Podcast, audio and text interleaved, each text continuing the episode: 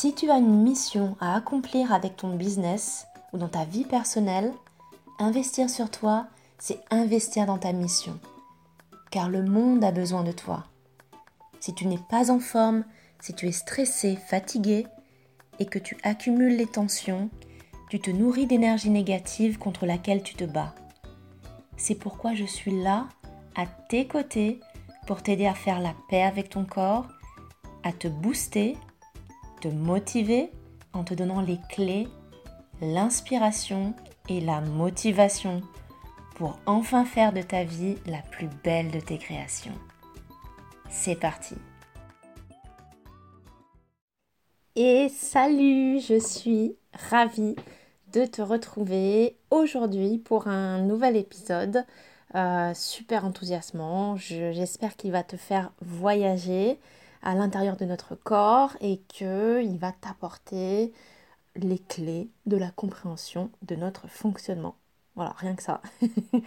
Alors, avant de, commencer, euh, j'ai euh, envie de te partager un mot que j'ai reçu d'une auditrice qui s'appelle Céline et qui m'écrit Bonjour Stéphanie, ce message pour vous remercier encore pour tout ce que vous faites pour nous, pour moi, qui fait partie de vos fidèles abonnés. J'écoute vos podcasts avec toujours autant de curiosité et de plaisir. C'est un rendez-vous très agréable, un temps d'écoute que j'arrive à prendre pour moi et en pensant bien à vous et à ce nous à nouveau empêché, confiné en ce moment. Vos podcasts permettent, en attendant de le faire exister malgré tout, ils nous réunissent dans une belle énergie, la vôtre, pour nous expliquer comment continuer à prendre soin de nous malgré tout. J'en ressors toujours ragaillardi. Alors euh, Céline, merci infiniment. C'est un message qui me fait chaud au cœur, qui m'encourage vraiment à continuer sur cette lancée et je sais que certains d'entre vous ont essayé de laisser un avis, de noter ce podcast également euh, sans y parvenir en fait. Et je voulais vous dire que le seul moyen pour, euh, ça, c'est d'utiliser Apple Podcast. Et c'est le seul endroit en fait où vous euh, pouvez laisser un avis public et noter ce podcast. Donc malheureusement, si vous n'utilisez pas cette application, ben, vous ne pourrez pas laisser un avis public. Mais je vous encourage malgré tout à m'envoyer, comme Céline, un message afin que je partage à, tous dans, ce podcast. Donc pour me joindre, le plus simple, c'est d'être abonné à ma liste de contacts privés où vous recevrez chaque semaine un petit message de ma part et le nouvel épisode du jour. Euh, le lien est de toute façon dans les notes, donc vous pouvez le trouver facilement. Et pour tous ceux qui ont Apple Podcast, je vous en conjure au nom de la fraternité de tous les auditeurs qui ne peuvent pas laisser d'avis, faites-le. je vous en remercie d'avance. Euh, ça me ferait immensément plaisir. Alors aujourd'hui, euh, on va plonger au cœur d'un système qui régit toute ma pratique il n'y a pas que ça, mais c'est un grand pilier fondamental, que ce soit en shiatsu, en doin, en yoga japonais, mais également euh, qui régit de nombreuses formes de pratiques orientales, dont l'acupuncture, euh, l'étude des méridiens et surtout la compréhension des méridiens. Donc ça va vraiment être quelque chose de, euh, que j'essaie de faire de manière très légère, sans que ce soit superficiel, mais pour que vous puissiez comprendre de manière assez simple. Et euh, tout d'abord, on va voir un petit peu qu'est-ce que c'est que les méridiens. Donc évidemment, on va parler du coup de la notion de chi. Peut-être que vous en avez déjà parlé, euh, déjà entendu parler. Et puis, je vais également vous dire un petit peu où se trouvent les méridiens, qu'est-ce qu'on entend par circulation dans les méridiens. Donc on va voir un peu les marées énergétiques. Et je pense que c'est déjà pas mal, voilà, parce qu'après on, pourrait euh, rentrer dans les détails et je vous dirais que je ferai d'autres épisodes de podcast plus approfondis sur euh, des sphères énergétiques, sur euh, des couples de méridiens. voilà, un peu comme Dallas, je pense, on fera plusieurs épisodes. Dallas, épisode 1, euh, le poumon et le gros intestin, comment ils interagissent ensemble et comment ils tombent amoureux. Ça pourrait être pas mal, je pense. Euh, voilà, donc aujourd'hui, on va juste se cantonner aux méridiens. Euh, donc en fait, les méridiens, c'est ce qu'on appelle des canaux aussi, et ce sont des lieux de circulation énergétique. En fait, on parle de chi, l'énergie vitale, comme dans le mot qigong, par exemple en chinois, ou bien dans au... Alors ça, en japonais, ça va être un petit peu plus dur à, prononcer. Ça veut dire comment va ton chi, comment va ton énergie. S'il y a des, des Japonais euh, qui m'écoutent ou des pratiquants japonais, euh, la prononciation sera certainement meilleure. Mais c'est euh, o genki desu ka Quelque chose comme ça. Donc comment va ton chi? Voilà, la notion de chi est très importante. Alors, est-ce que le chi, c'est de l'énergie? Je pense qu'il y a ces deux mots, vous avez déjà entendu parler un petit peu le chi ou le ki, l'énergie. Ce qu'il faut savoir, en fait, c'est que le terme chi a souvent été traduit par le mot énergie, parce que c'est un mot qui est chargé de sens et de profondeur, et qu'en fait, euh, il est difficile de le décrire en un seul mot. Donc oui, quand moi je parle, quand je parle de circulation énergétique, d'énergie vitale, je parle de chi. Mais alors qu'est-ce qu'on entend véritablement par chi? Euh, Eh bien, alors ça, euh, il y a un idéogramme. L'idéogramme, c'est euh, l'écriture hein, que vous voyez stylisée en chinois, qui représente en fait un symbole, qui représente donc un mot, une idée, et pour le chi, eh bien, on a l'idéogramme de la, vapeur, donc l'air qui monte vers le ciel. Et ensuite, on a en dessous euh, un petit grain de riz, hmm, voilà, qui correspond plus à la matière. Et l'association des deux ensemble forme donc le chi, le mot, enfin que nous on pourrait dire chi. Et euh, c'est en fait la vapeur qui s'élève du grain de riz qui cuit.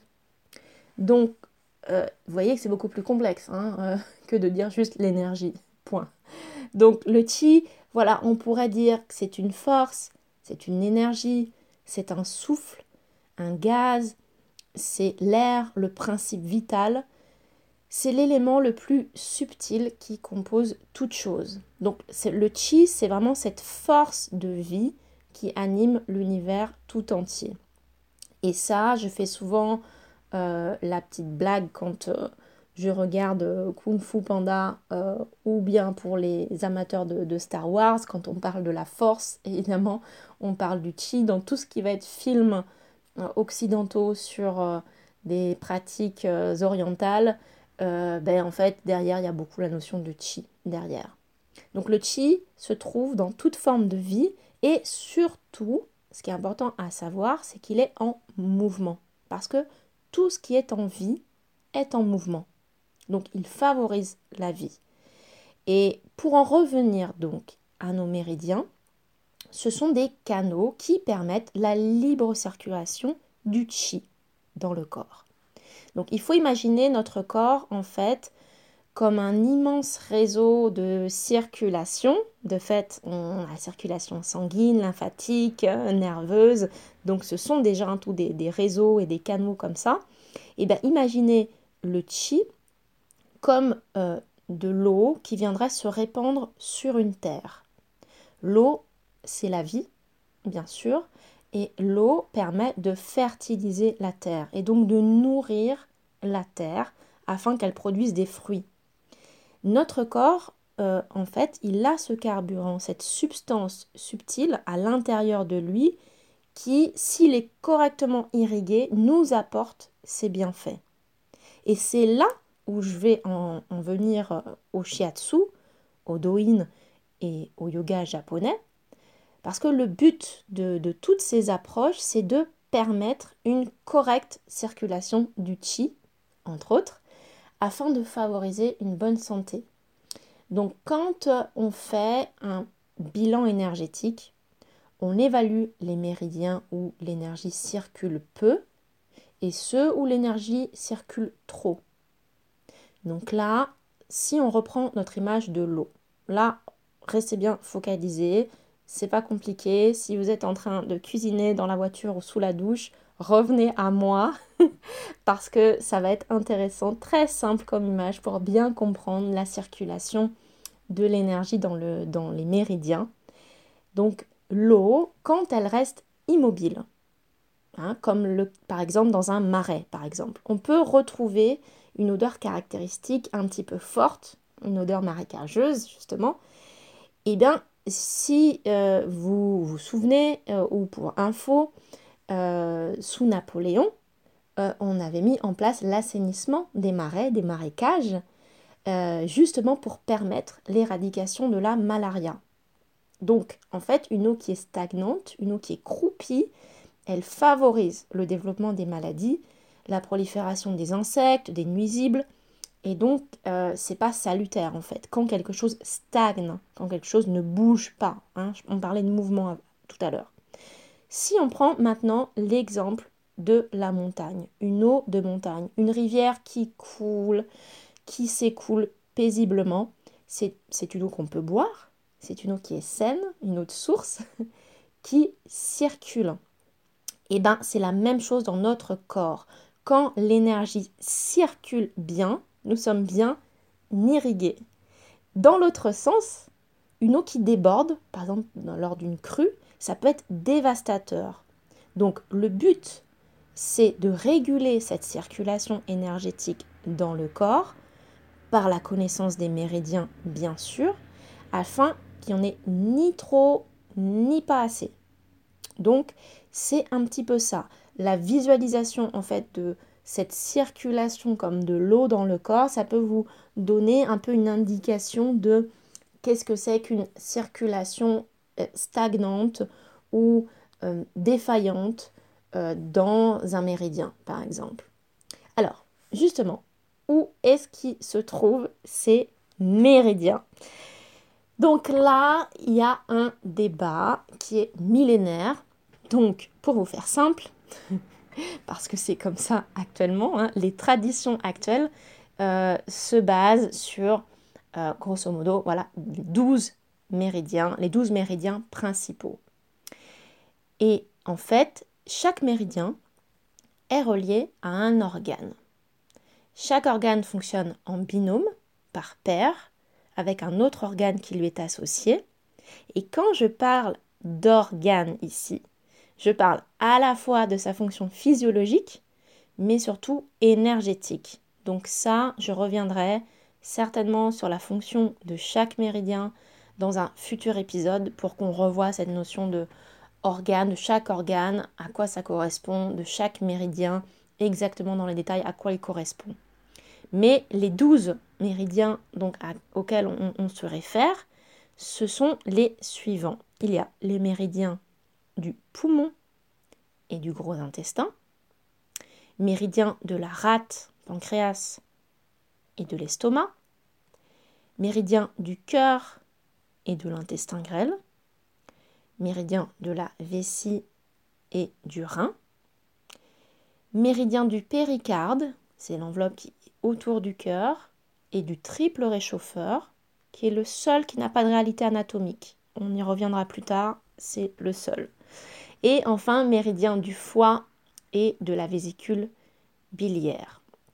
Donc voilà, là on a deux par deux donc nos couples de méridiens euh, qui se situent dans le corps. Alors ils se situent où? Ils se situent à l'avant, sur les côtés, à l'arrière euh, du corps. Euh, il y a aussi quelque chose qu'on approfondira plus tard quand je parlerai aussi du, du shiatsu, mais il y a la vision traditionnelle classique chinoise qui attribue la circulation des méridiens uniquement dans les membres inférieurs et supérieurs, les bras et les jambes.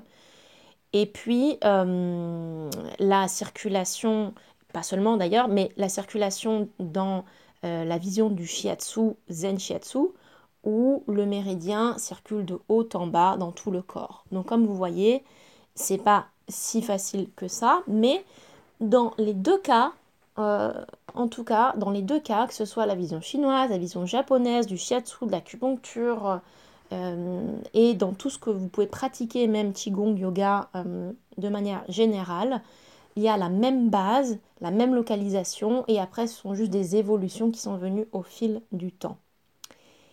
Et euh, la circulation dans les méridiens, en fait, c'est assez intéressant. C'est des choses qui peuvent aussi vous parler parce qu'on parle de marée énergétique. En fait, dans un cycle de 24 heures, la circulation des méridiens, elle se fait selon une, marée, comme ça, qu'on peut appeler de marée énergétique. C'est-à-dire que l'énergie, elle circule dans tout le réseau, selon un ordre qui est quand même assez précis et qui va être particulièrement actif ou ce qu'on va dire en plénitude dans un méridien pendant deux heures. Donc, évidemment, l'énergie circule tout le temps partout, ok, mais dans un, laps de temps de deux heures, disons que euh, va y avoir comme une marée énergétique qui fait qu'il va se situer et se trouver plus précisément dans un méridien avant de euh, poursuivre son chemin et de continuer en fait son voyage, toujours dans l'idée d'une marée, vers un autre méridien. Donc c'est aussi une des caractéristiques qui va nous permettre d'évaluer la condition énergétique du méridien. Parce que si vous vous réveillez tous les jours à la même heure, ou si vous avez un coup de barre tous les jours à la même heure, c'est peut-être l'indication d'un déséquilibre. Donc, pour information, je vais vous donner un petit peu les, heures de circulation dans les méridiens.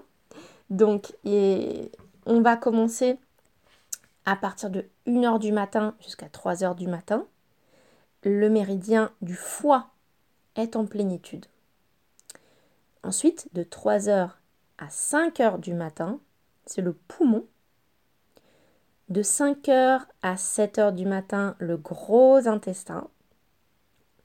De 7h à 9h, le méridien de l'estomac. De 9h à 11h, c'est le méridien de la rate ou pancréas.